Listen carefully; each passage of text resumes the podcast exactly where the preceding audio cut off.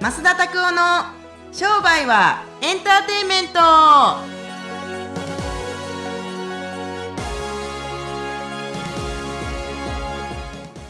Welcome to 商売はエンターテイメ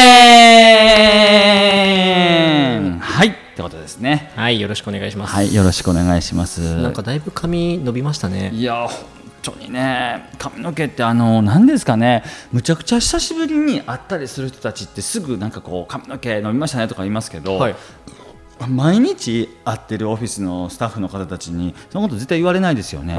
そうですね。髪ましたねって。昨日まで髪の毛あのあんま変わらへんやろと思いますけれどもでもあのー女性の人たちあのお客さんでもそうですけれどもその辺で会う友達でもそうですけれども女性の人たちに髪の毛のことを言ったりするとやっぱりあの印象良くなるみたいですね。例えばちょ髪の毛サイド切りました。サイド切りましたよね。あまあ髪髪の毛切りました切りました、はい、ですよね。だからそういうなんとかって、なんかやっぱりこう事細かく言うわけじゃないけどなんかあのちょっと髪の毛切りましたとかそうあ色なんか変えましたとかはいはい。そうこの前あのクライアントさんというかのあの土下座貴子さんに、はい。土下座貴子さんがちょっとストレートしてはって少し髪の毛を染めてはって、はい。ネイルも変えはったんですよ。でやっぱそれらを言うとやっぱすごいわそれはモテるわって言われたんですよ。どういうことですか？って言ったら、はいはい。気づける男はすごいって言われたんですよ。うんだから何ですか？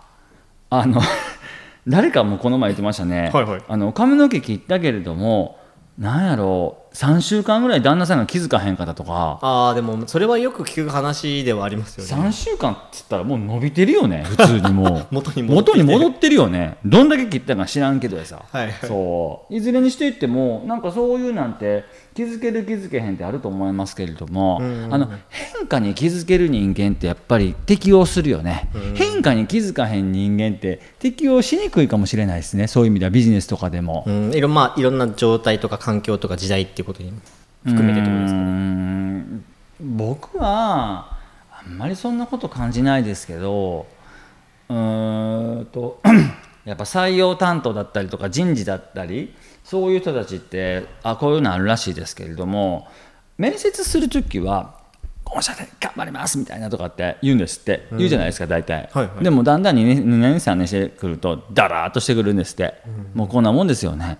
だからなんですかね、あのーそういうやっぱ変化っていうのがあって面白いんじゃないかなと思う反面変わるものより変わらないものの方がな大事なんじゃないかなと思ったりするからなんかすごくそういう感じますね。最近よこの辺なんか世の中変わったなと思うことって何だと思います？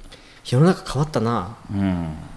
そうですね。やっぱり前年から続いてるコロナによってのあのマスクはつけないといけないっていう暗黙の了解とかじゃないですか？あね。なんかつけてない人見るとなんか注意するおばさんいたりとか別にまあそんな言ったらあれですけどある程度の距離があって外だったら別にちょっとは外したとしても、うんうんうん。なんか水飲んだりとかしてても別にいいのになんかもうそれですらなんか許されないみたいな友達あのマスクしたくないからずっと水こうやって持ってて水飲んでる時はさすがにマスクしないじゃないですか。はいはい。女の子もマスク全くしないから、はい。お水をこうやって飲んで飲むこうもうとりあえず口に近づけてるんですよこうやって。でそうすると、ま、マスクのこと言われないですね。今から飲もうとしてる人にマスクしなさいと言わないじゃないですか、はいそうですね。だからそういうところでなんかもう面倒くさいからいいろいろ言われるのが面倒くさいからマスクする人たちっているかもしれないですけれどもそうですね。本当にでも率直に言ってコロナで世の中は変わったんかなっていうふうに思いますよね、また元通りになったじゃないですか解除されてね。そうですね。って感じで。はい。ね、何がいいかちょっと難しいですけど、はい。まあ、それではですねオープニングトークもこれでちょっと終わっていってですね、はい。今日はですねご質問のコーナーの方に移っていきたいと思います。はい。えっと、今日はですね田畑先生からのご質問になります、はいえー最近ですね先生の新しい集客方法など何かありますかというご質問です。ああ新しい集客方法ですか、はい。いやえっと相変わらずあの何も変わらないんですけれども、はい。集客方法というよりもあすいませんあの収録の日はあのちょっとついてないんですけれどもちょうどオフィスで今これ撮ってるじゃないですか、はい。オフィスのところにあの僕の等身大のポスターを貼ることになったんですよ。そう。選挙事務所みたいに、はい。そう。2メートル50ぐらいの。2メートル50ですか、はい。巨人病ですね。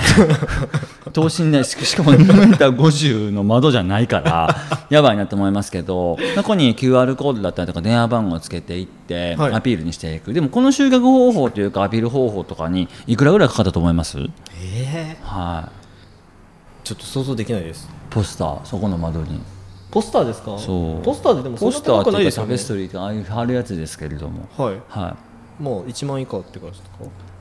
うーんまあそうですね。5000円ぐらいで、あのできるんですけどなこれって集客に直接つながらないかもしれないですけれども存在としてここにあるよっていうことは言うことはできますよね。うんなんか僕やっぱりこの仕事をしてて客観的にお客様たちのビジネスを見るじゃないですか。この時に例えば治療家だったらお前ら PPC しか知らんのかっていうことしかでお前ら SNS しか知らんのかっつって。でみんながやれることっていうのはそんなに価値はないんじゃないかなと思ってるから逆にやらへんくって入り口を作っていく。例えばポスターホームページブログとかこう流入っていうかこう流れがあるでしょ、はいはい。そういうところで新しい流れを作っていくっていう一つの媒体。だから SNS 集客とかであ SNS 集客が悪いとか全然そんなことないんですけどただ SNS 集客だけしてても多分ダメですね。なぜかというともっともっと上手な集客というかなんかリール投稿を作ったりとかしてる人たちはいっぱいいるから、それだけではダメなんじゃないかなと思うだけですね、なのであの僕はポスターとかあのやっぱり合う合わへんがあると思うけどオフライン広告はすごくやっぱり相変わらずって感じですよね、はい。そうですね。ありがとうございます、まあ集客方法自体、まあ、まあ時代によっても変わりがあるかっていうと、まあ、変わりはないんだけどどう強化するかっていうところだったりとか。絶対そう。あとはあの、結構多いのが僕もいいなと思うのがやっぱ他の媒体の媒体というか他の業種のお店に行って参考にするとかっていうのもいいかもしれないですね。そうですね、本当に。ぜひぜひ。そういうのでですね、まあ、ちょっとこう、まあ、普段の街並みを歩いたりとかですねお店を利用したりとかしてみてぜひ探してみてください。お願いします。はい。それではですね最後まっすんのおすすめコーナーに行きたいと思います。はい今日はですねまっすんのおすすめの漫画をお願いしたいと思います。うん。あのねえーっと最近、あのーちょっと歴史の漫画とかがあるんですけれども、はい。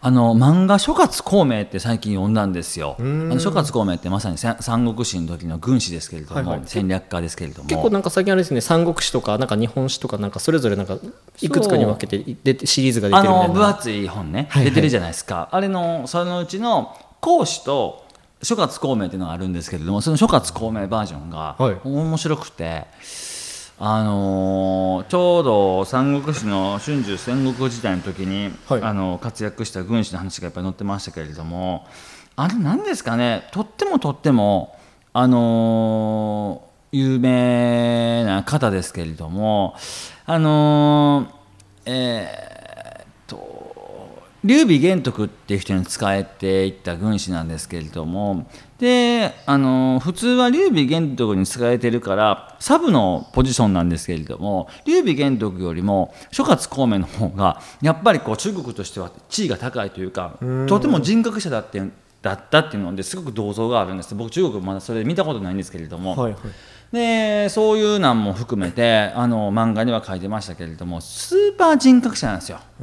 物事をうんそのまんま見て略していくっていう感じ？戦い方を略していくから戦略って言うんですけれどもだからこう人心掌握だったりとか気候だったりとか戦い方だったりとか相手の状態とかっていうのをもう略していくやっぱりもう神様だったんですよね。